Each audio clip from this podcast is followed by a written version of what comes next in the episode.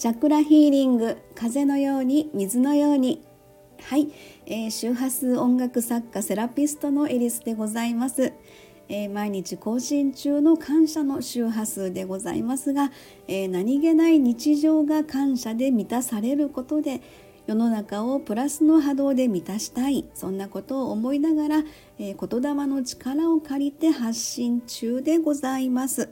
はい、えー、本日2月8日の感謝の周波数今日もありがとうですね。では投稿文先に読んでみたいと思います。3ヶ月目に入った感謝の周波数です。最近では感謝という眼鏡をかけながら日常を過ごしているような感覚さえしています、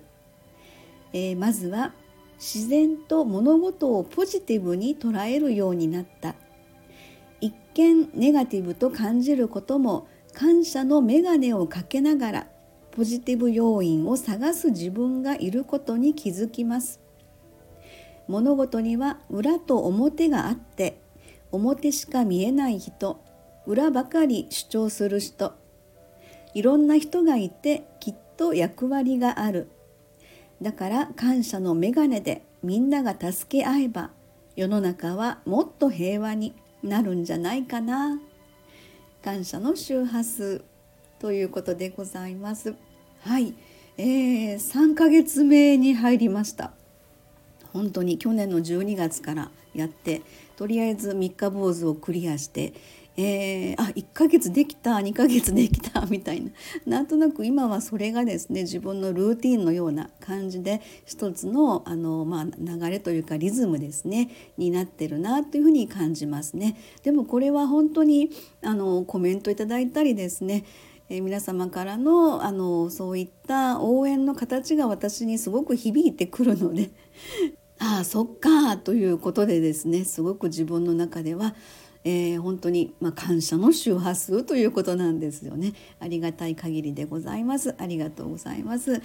えー、そうなんですよねあの一日の終わりに、まあ、今日何か感謝あったかなっていうような感じでですねちょっと振り返るんですよね。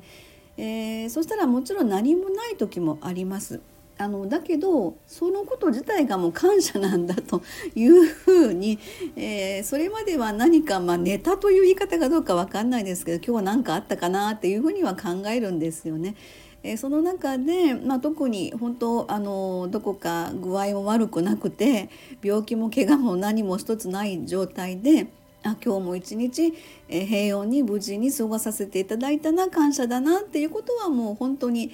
えー、それがまあ日常になってきてるっていうこともあるんですけれども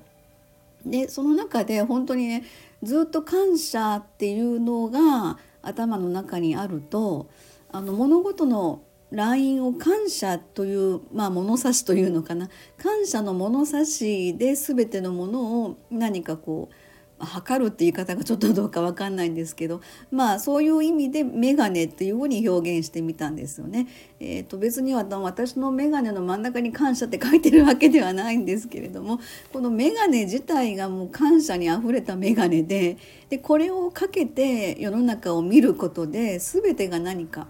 うん、そこが自分の標準装備というのかそんな風な感じになんとなくそんなあの大それた人じゃないですけどね 感覚としてなんかそんな風な感じをあのするなというふうには気づかせてもらってますね。それがあのやっぱりえ日常があるっていうことのあのすごく幸せなことですよね。えー、まあもちろんちょっとしたことはありますよ。ちょっとしたあの何でしょうねネガティブなことが起こったとしても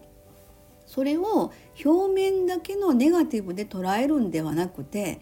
なぜってその理由のところをですね前は表と裏というふうにもね書きましたけれどもそこをですね自分の中で掘り下げるようになってそこの理由を自分なりに解釈することでよってあなるほどねだからそうなるんだねみたいな感じでそしたら何でしょうねだから感謝っていうとまたちょっと話がおかしくなっちゃうんですけどあの全てがそこの物差しでえ何か日常があの流れていくという何か日常を過ごしているというふうな感じでね、まあ、3ヶ月目に入ってそういう気づきが、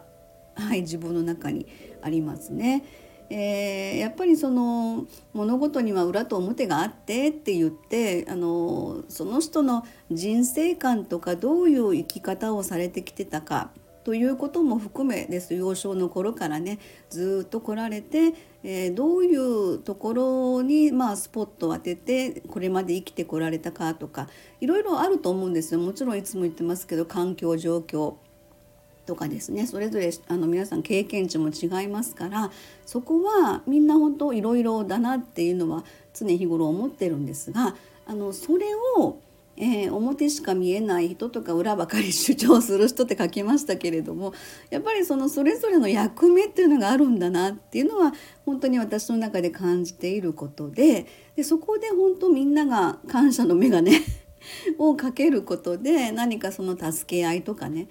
えー、なんかそういうことでもっともっとこう世の中が平和になるんじゃないかなっていうのはまあ言うのは簡単なんですけどね漠然とそういうふうにま感じているということなんですね。あのー、多分ご存知かと思うんですけれども YouTube でですね私あの好きで。えー、ペンキ画家の正元さんっていう方を、あのー、登録させていただいてですねずっと、まあ、あの聞いて、まあ、見させてもらってるんですけれどもですごくね心に響いてることがあってやっぱりそういうこともですね私の中に入ってきてるからあの自分の中でこういう今認識というか意識というかになってるのかなってちょっと今言いながらそう感じてるんですけれども、えーと、正元さんがですね凸凹の話を言われてるんですけど、えー、もし、まあ、の聞かれてる方はあああったあったみたいに思われるかもしかあのペンキ画家の正元さんって検索されたらですねすごいあの文殊村で日本人がものすごく縄文時代のことでねあのすごく私たちもこれからそのような生き方をっていうふうなことをすごくお話しされてる方なんで、えー、聞かれたらすごくなんかこう幸せになれるというのか感動するところがいっぱいあるかなと思ったんですけどね。もしよかったら聞いてみていただけたらと思いますけれどもあの正元さんもすごいあのイケメンですよね。なんかあすごく優しい顔した声も優しそうな喋り方も優しそうな方だなと思っていつも見てるんですけれども。でその方がですねやっぱりあの人はその凸凹があってえー、っとその凸凹があるからお互いのその助け合いとか、えー、信じ合うとかっていう何かそのお互いの関係性っていうのを築けるんだよってちょっと言葉違ってたらすごい申し訳ないんですけどなんかそんな認識が私の中で入ってて、えー、それすごい素敵だなって。でそれこそですねあの風の時代っていうのがまあこれからそういう世界っていうのが理想であって、えー、人間関係的なところもなんかそういうところがベースになってこれからどんどんあの広がっていくんではないか、まあ、風の時代をすごくあの漠然と言ったらそんな風なところで、えー、いろいろ言われるんですけれどもで正元さんがその風の時代を知ってるかどうかまではちょっと私分かんないんですけどももしそうだとしたらこれからの風の時代っていうのが本当に縄文のその時の時代っていうのがえー、再来するというのか、まあ、もちろんその世界に、まあ、変えるわけはないのでのベースはね現在の現代のこのベースの上で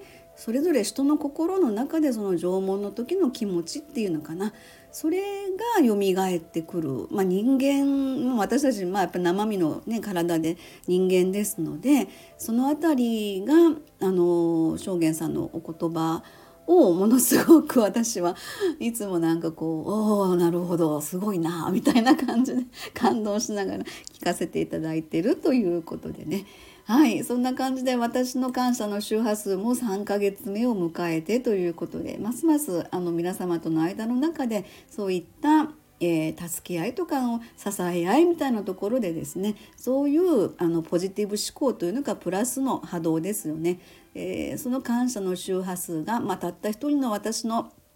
えー、このあの言葉ですけれどもねどんどんこう笑顔の伝染じゃないですけれどもそういうふうな展開で今後広がっていけば嬉しいなというふうに思っております。はいということで今日の感謝の周波数はこれで終わりたいと思います。ありがとうございました。